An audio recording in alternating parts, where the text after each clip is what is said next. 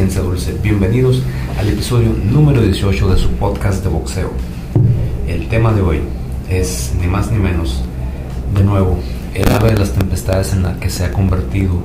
Julio César Chávez Jr., quien, eh, pues, al momento de tratar de dar el peso para su pelea contra Danny Jacobs este viernes en Phoenix, Arizona, no logró dar la marca pactada de 168 libras y eh, la pelea se cambió de último momento para que fuese pactada en peso de ajuste en 173 libras, previo acuerdo con Danny Jacobs y los equipos gerenciales de ambos peleadores, en lo que en realidad ya nos sorprende por parte de Chávez Jr. Eh, este tipo de sorpresas o conductas previo o durante los pesajes. Es en realidad eh, el constatar una vez más eh, que Junior ha visto pasar sus mejores días, desperdiciar el talento y seguir un tanto viviendo del nombre y la fama eh, que lo asocia de manera inevitable con su papá, el gran Julio César Chávez. Eh, es un tanto desagradable también por la serie de hechos que habían rodeado a la polémica de este pleito donde la nota o el interés estaba más en va a poder Julio César Chávez tener la licencia de boxeador activa para esta pelea, va a poder Julio César Chávez Jr. Eh, estar listo para ser sometido a exámenes antidoping bajo los protocolos del laboratorio de VADA, va a poder Julio César Chávez Jr. pararse en la báscula y marcar el peso, va a poder Julio César Chávez Jr. subirse al ring la noche del sábado Creo que entonces esas dudas se han despejado, disipado, pero con el añadido del peso excedente, lo cual en realidad siguiendo la carrera reciente de Chávez Jr. no debería sorprendernos. Y eh, tampoco eh, el hecho de una marcada falta de dedicación o bien eh, oportunismo dentro del negocio que es el boxeo para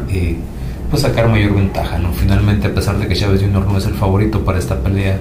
pactado originalmente en peso supermedio, que se supone era el debut del ex campeón mundial de peso medio Danny Jacobs, que viene a pelear contra Canelo Álvarez el mayo pasado, eh, pues en realidad ya no va a ser en peso supermedio, va a ser en una franja de peso entre supermedio y peso ligero, pero bueno, cualquier peso ya es secundario, ya está pactado, está acordado una multa financiera para Chávez Jr. para compensar a Jacobs, algo que puede tranquilamente hacer porque en realidad a pesar de que es el desfavorecido en las apuestas, Chávez Jr. es el lado A o el lado que está vendiendo la promoción en América del Norte. Eh, eh, bueno, y eh, bueno, a la, par, a la par del drama por el peso viene también el antecedente de la sombra legal que persiguió a Chávez desde aquel escándalo que protagonizó a finales de octubre, principios de noviembre, donde se rehusó a ser sometido a un examen aleatorio por inspectores de BADA en el gimnasio Wildcard con Freddy Roach y después derivó en que eh, el asunto legal eh, de regulación pendiente que Chávez Jr. no subsanó con la Comisión Atlética de Nevada en Las Vegas, derivado de su resultado positivo arrestos de marihuana en su organismo después de la pelea contra Sergio Maravilla Martínez en septiembre de 2013, cuando perdió su título mundial peso medio CMB, pues era un asunto que no atendió, que se quedó rezagado en el sistema de la comisión y que eh, al no ser desahogado en audiencia o al estar citado y desobedecer la cita de la autoridad, pues el asunto persiste y a Chávez Jr. no se le podía conceder licencia de boxeador. Finalmente el equipo legal de Chávez Jr., después de pagarle bien a los abogados, puso a andar eh, los mecanismos legales suficientes para que un juez le otorgara la suspensión provisional de la orden de la Comisión de Las Vegas que evitaba que Chávez Jr. tuviera licencia para hacer a un lado este asunto y que se le permitiera tener licencia de boxeador en Phoenix sin poner en riesgo a la promotora Dazón de Eddie Hearn, sin poner en riesgo al mismo Danny Jacobs y sin poner en riesgo la pelea principal de esta función en Phoenix, que es la última de, digamos, relevancia en el año boxístico que está por concluir. Sí quiero señalar en lo particular que eh, esta puede ser la última gran oportunidad, o al menos la última oportunidad en la era de las plataformas de streaming de boxeo para Chávez Jr de establecerse como un peleador de relevancia de nuevo y de recuperar el nivel que alguna vez tuvo. Creo que lo está desperdiciando incluso antes de subirse a la báscula e incluso antes de subirse al ring. Y en lo personal eh, no veo cómo Chávez Jr. pueda vencer a Danny Jacobs el día de mañana o incluso, incluso, y esto es quizá lo más preocupante, que tenga la estabilidad emocional, mental, el hambre de pelea por completar la ruta de los 10 rounds ante un peleador comprobado de calidad muy fuerte, técnico, muy cerebral, que siempre viene en gran forma como lo es Danny Jacobs y que tiene amplia experiencia en peleas de campeonato mundial y que en los últimos dos años, casi tres años, solo ha sido derrotado por de Golovkin y por Canelo Álvarez en dos decisiones. Creo que eh, Phoenix, la ciudad de Phoenix en particular, podría ser eh, finalmente, en el caso de Chávez Jr., siguiendo la analogía de esta mítica ave, el Fénix, el lugar donde finalmente el Fénix representado en Chávez desaparece y ya no es capaz de, de renacer de sus cenizas para renovarse y buscar una existencia más allá del ciclo de vida y muerte que implica la figura mitológica del ave fénix en la cultura griega. Creo también que eh, el hecho de que Chávez Jr. regresa a Phoenix, Arizona por primera vez en 14 años, hay que recordar que peleó ahí en la cartelera de respaldo a lo que fue la última pelea profesional de su papá contra Glover Wiley en septiembre de 2015, eh, es también, en lo particular, cerrar el ciclo que podría poner el final a la relevancia de la carrera de Chávez Jr. en América del Norte, insisto yo, en la era de las plataformas de streaming. Y con esto no estoy diciendo que Chávez Jr. se retire o su carrera esté acabada por completo. Creo que en el mercado de la televisión mexicana, con TV Azteca, con Televisa incluso en ciudades como Tijuana, Ciudad de México, Nuevo León, tiene todavía cierto respaldo, hay promotores que y autoridades de boxeo y de deportes que van a querer una función encabezada por él, pero ya en mucha menor escala y sin la relevancia que le daría pelear contra rivales clasificados mundiales, ex campeones mundiales o en la gran, en la gran plataforma que representa pelear en este momento mediante Dazón y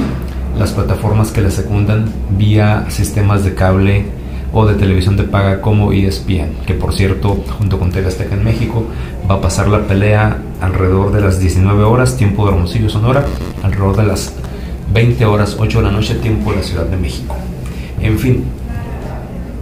para mí, el favorito es Jacobs, debe dominar la pelea, detener incluso a Chávez en el octavo noveno round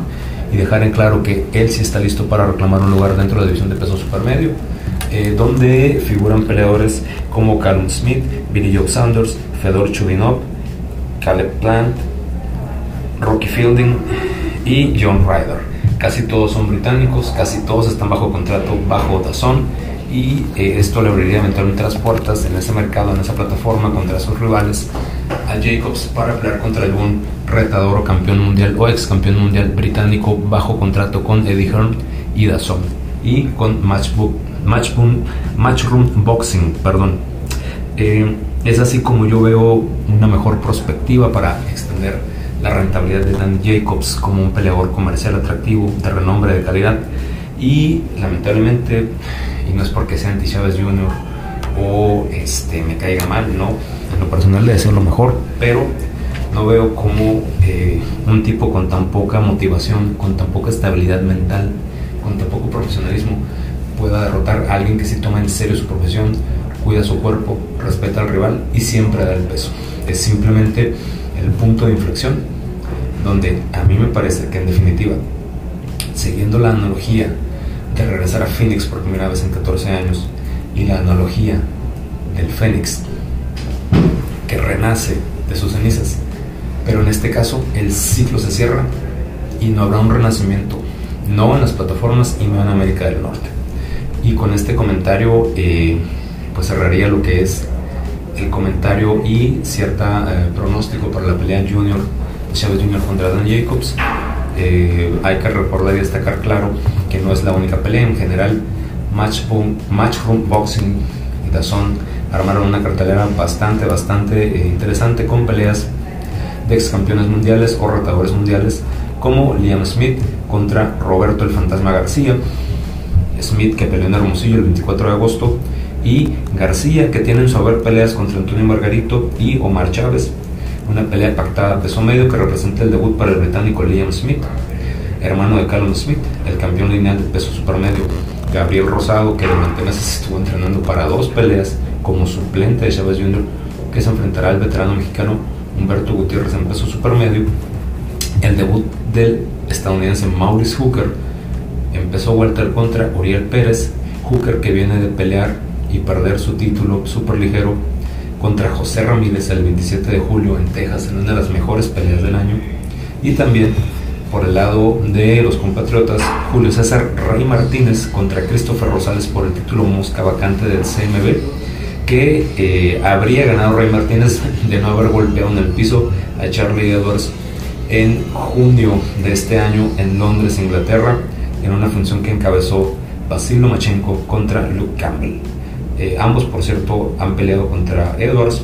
Rosales en 2018 fue noqueado por Edwards y Martínez se había impuesto físicamente al británico, lastimándolo en el segundo round, terminando la pelea en tres rounds a su favor, antes de propinarle un desafortunado golpe cuando el rival estaba herido, recibiendo el control de protección por parte del referee. Es eh, el resumen de la cartelera, que es sólida, atractiva, eh, en particular el principal platillo, en este caso sería el debut de Hooker y la pelea de Rey Martínez contra Christopher Rosales, claro, la que vende, la atractiva, la de la discusión, la de la narrativa, la de los memes va a ser la de Chávez Jr. contra Jacobs, así que es un buen platillo, se lo recomiendo y es la última función de gran calado disponible para los aficionados vía plataforma de streaming con Dazón o en televisión de paga con ESPN y también por TV Azteca. Fuera de ahí, pues es. Invito a que estén pendientes. Se acaba el año, eso no quiere decir que este es el último capítulo del podcast. Y les recuerdo siempre, protéjanse todo el tiempo. Gracias y que disfruten la pelea.